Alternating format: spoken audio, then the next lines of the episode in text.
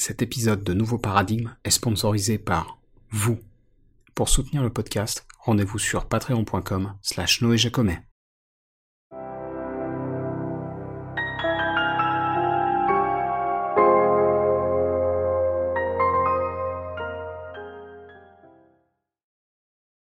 Salut à toutes et à tous, je m'appelle Noé Jacomet, je suis le créateur de Nouveau Paradigme, le podcast qui explore les problèmes et les courants de pensée qui parcourent notre société, sans tabou et sans préjugés.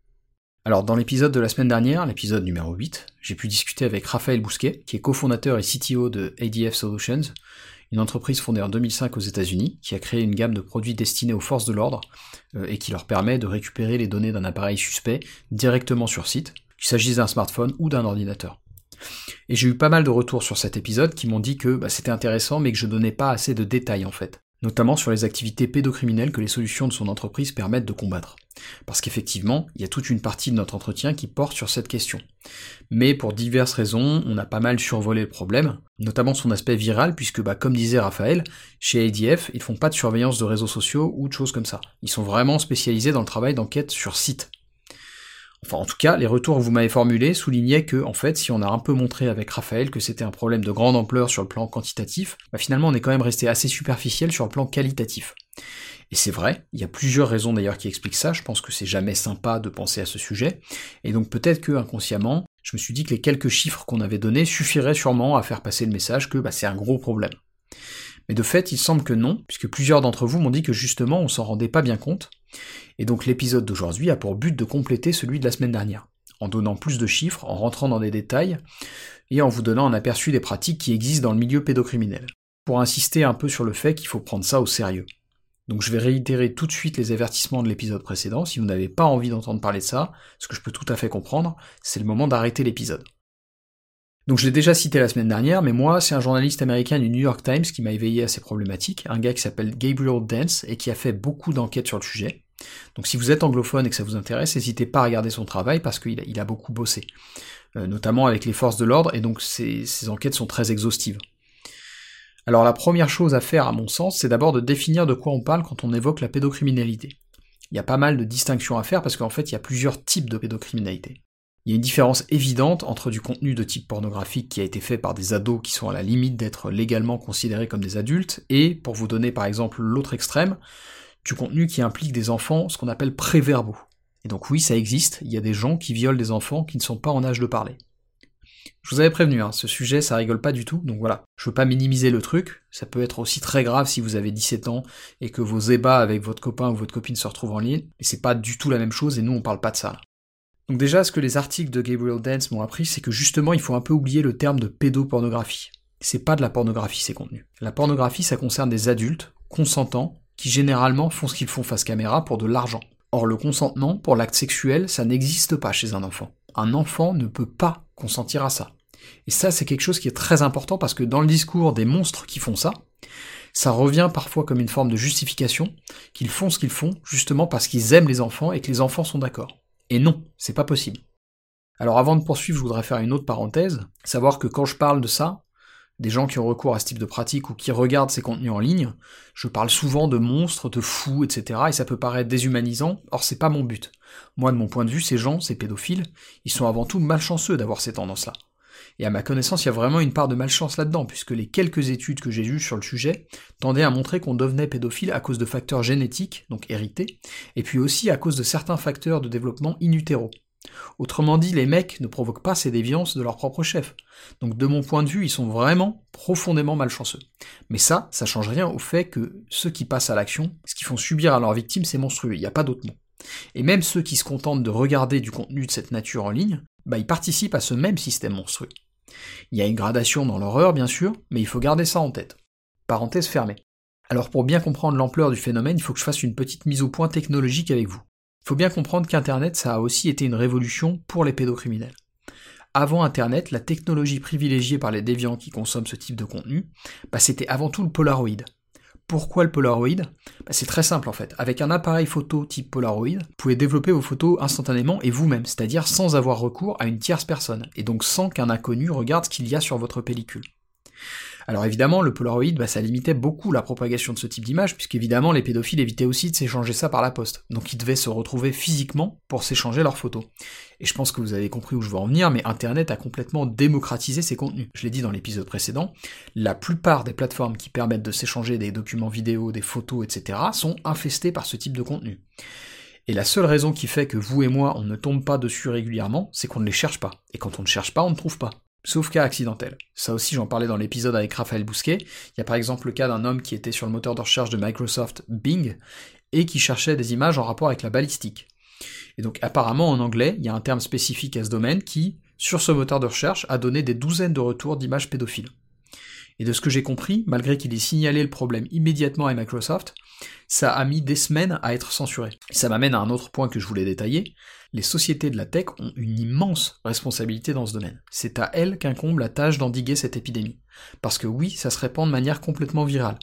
Je vous donne quelques chiffres. D'abord un premier témoignage qui émane d'un lieutenant de police du New Jersey qui travaillait sur ce sujet, John Pizzuro, qui expliquait que sur les 9 millions d'habitants de l'État du New Jersey, il pouvait probablement arrêter 400 000 personnes au vu des données auxquelles il avait accès. Ça fait presque 4,5% de la population de cet État. Et la plupart des estimations à plus grande échelle que j'ai lues disaient qu'effectivement, il y a entre 3 et 5% de la population qui a des déviances de cette nature. Je vous avoue que ce chiffre, il m'a complètement choqué. C'est beaucoup plus que ce que j'imaginais. Ça veut dire qu'en fait, on en croise régulièrement dans la vie de tous les jours. Bref, deuxième chiffre sur la potentielle croissance du problème. Celui-là, je l'ai donné dans l'épisode précédent. En ligne, on est passé de moins de 100 000 signalements en 2007 à 18,5 millions de signalements en 2018. Et ce qu'il faut bien comprendre, c'est qu'un seul signalement ne porte pas nécessairement sur une seule image. Et ça se vérifie d'ailleurs à travers le fait que cette même année, 2018, on a découvert 45 millions d'éléments et de contenus de cette nature pour 18,5 millions de signalements. D'ailleurs, pour info, en répartition, c'était à peu près 50-50 entre des photos et des vidéos. Euh, l'année suivante, donc 2019, marque un tournant très particulier parce qu'on a eu moins de signalements qu'en 2018, seulement 17 millions, enfin seulement entre guillemets, mais paradoxalement on a trouvé beaucoup plus de contenu, 70 millions. Et surtout, la particularité en 2019, c'est que c'est la première année de l'histoire d'Internet où on a trouvé dans ces contenus plus de vidéos que de photos. Alors ce qui explique l'explosion de ces détections, c'est notamment le fait que chez Facebook, ils se sont mis vraiment à essayer de trouver ces images très agressivement sur leur plateforme pour pouvoir les signaler, notamment depuis la fin de l'année 2017. Un bon exemple, en 2019, je vous l'ai dit, on a trouvé plus de vidéos que de photos. Il y avait un total de 41 millions de contenus filmés qui ont été détectés cette année-là. Et sur ces 41 millions, 38 millions de vidéos ont été signalées par Facebook. Donc voilà, je suis pas un fan de Zuckerberg et de Facebook en général, mais dans ce domaine, ils ont vraiment une approche très proactive, et c'est quelque chose qu'il faut porter à leur crédit. Parce que, de ce que j'ai lu, il y a quand même énormément de plateformes qui, au contraire, ont plutôt choisi de mettre la tête dans le sable et d'ignorer le problème. Que ce soit Tumblr, Dropbox, Snapchat ou Zoom, et j'en passe, hein, il y a des grands acteurs de la tech qui sont vraiment pas à la hauteur. Dans les articles de Gabriel Dance, il donne des témoignages d'enquêteurs qui expliquent que certaines de ces boîtes ont parfois mis plusieurs semaines, voire plusieurs mois, à répondre à leurs questions si elle les ignorait pas tout simplement. Hein. Et je peux comprendre pourquoi on n'a pas envie de regarder le problème en face, parce que c'est juste odieux de s'imaginer que l'entreprise qu'on a créée ou pour laquelle on travaille est utilisée par des malades, dans tous les sens du terme, pour satisfaire leurs pulsions criminelles. Mais ça change pas le fait que ce problème il existe et il a des conséquences. Donc il faut le combattre, on n'a pas le choix. Alors je vous ai donné beaucoup de chiffres, donc c'est pas forcément facile à intégrer, mais une des questions qui persistent, c'est finalement qu'est-ce que ces chiffres nous disent? Et là, c'est compliqué de répondre parce que, évidemment, une des raisons qui fait qu'on est aujourd'hui plus à même de trouver ces contenus et de les signaler, c'est qu'on a une meilleure technologie qu'il y a 10-15 ans. Et donc c'est pas dit que factuellement il y ait une vraie augmentation dans les échanges de contenus de cette nature euh, au niveau annuel. Ça peut simplement être notre capacité accrue à les détecter qui nous donne cette impression. Donc on a ce problème-là, c'est que voilà, on n'est pas tout à fait sûr qu'on détecte plus parce qu'on a de meilleures techno, ou bien qu'on détecte plus parce qu'il y a vraiment plus de contenu de cette nature en ligne. De ce qui émane des articles de Dance du New York Times et notamment de ses sources parmi les forces de l'ordre, bah, c'est que quand même, il semblerait que le problème prenne de l'ampleur. Mais voilà, ce jour, on n'a pas de réponse définitive là-dessus. Alors un point sur lequel je voulais revenir un peu, c'est celui de la confidentialité des données. Évidemment, c'est connexe à notre sujet, puisque vous vous en doutez, si les grandes entreprises cherchent à contrecarrer le problème de la pédocriminalité en ligne, elles doivent scanner au moins une partie de nos données. Et donc on en parlait un peu dans l'épisode précédent avec Raphaël Bousquet, mais évidemment il y a des enjeux démocratiques importants derrière ça. Moi, je suis le premier à être méfiant à l'égard des GAFAM et plus généralement de toute entreprise privée qui collecte nos données. Pour autant, dans certains cercles, il y a une espèce d'absolutisme qui règne, qui voudrait que notre seule option, ce soit une confidentialité totale. Et ça, dans le contexte de notre sujet d'aujourd'hui, ça me paraît indéfendable. Au vu des enjeux auxquels touche la pédocriminalité, je pense qu'on est obligé de trouver un compromis, c'est-à-dire un niveau d'accessibilité à nos données qui soit suffisamment faible pour nous prémunir d'une surveillance étatique autoritaire, mais pas non plus trop fort pour éviter que les dépravés qui produisent et visionnent ces contenus restent dans l'impunité. Donc je vais pas épiloguer là-dessus, mais voilà, je voulais juste préciser ça, et donc n'hésitez pas à réécouter l'épisode 8 si vous voulez un échange plus large sur ce sujet. Ce qu'il faut retenir, c'est que c'est un vrai enjeu, notamment parce que Facebook envisage d'encrypter son appli Messenger de la même façon qu'ils ont encrypté WhatsApp. Et ça, ça rendrait la détection beaucoup plus difficile, et donc ça compliquerait la tâche des forces de l'ordre.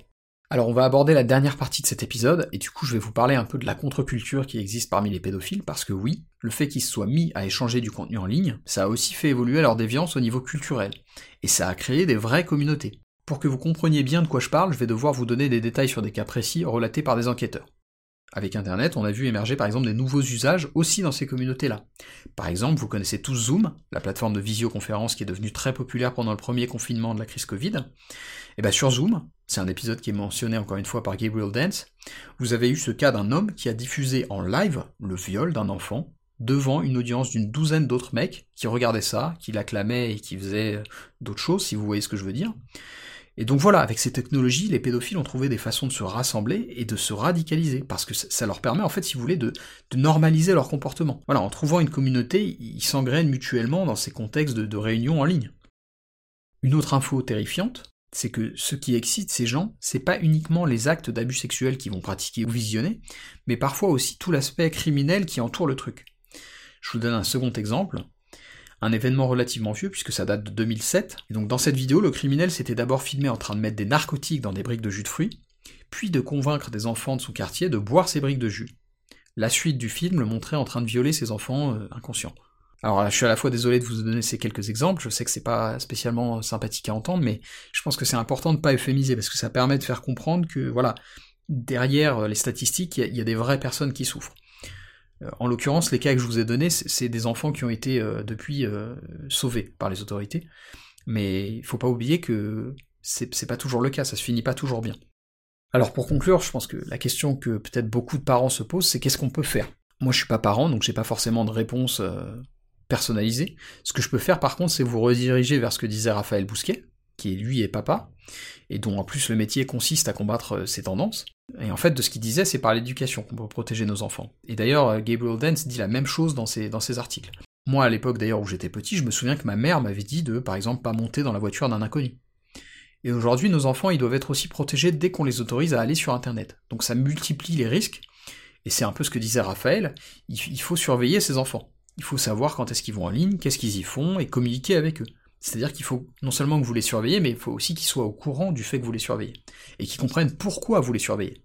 Puis le dernier point qu'évoquait Raphaël, c'est peut-être aussi justement, il faut limiter un peu, au moins dans un premier temps, l'accès de nos enfants à Internet. Alors j'espère que cet épisode vous a pas trop retourné le cerveau ou l'estomac. Je vous avoue que moi, si, euh, notamment au moment de l'écriture du script, c'est un sujet qui, disons-le franchement, est dégueulasse et je reviendrai probablement pas dessus, à moins de rencontrer un expert qui peut en parler, mais voilà, j'ai pensé que c'était important d'avoir connaissance de ces éléments, notamment parce que certains d'entre vous m'ont dit que l'épisode précédent ne donnait pas une bonne idée de la vraie nature du problème. Je pense que c'est maintenant chose faite. Je vous remercie de m'avoir écouté et de m'avoir accompagné dans les méandres de l'infamie dont l'humanité est capable. Je sais que c'est une thématique difficile, mais je pense qu'on ne peut pas régler nos problèmes de société sans leur faire face sérieusement, euh, et donc c'est un de mes buts dans Nouveau Paradigme. Prenez soin de vous, et je vous promets que les prochains épisodes seront moins sombres. À bientôt.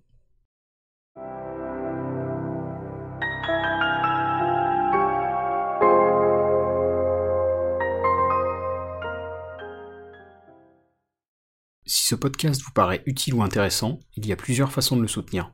Vous pouvez le recommander ou le suivre sur Apple et Google Podcasts, Deezer, Spotify, YouTube, etc. Vous pouvez le partager à vos amis et vos proches sur les réseaux sociaux, ou même en parler sur votre propre blog ou dans votre propre podcast. Enfin, comme indiqué en début d'épisode, vous pouvez financer Nouveau Paradigme directement en vous rendant sur patreon.com slash Noé Jacomet.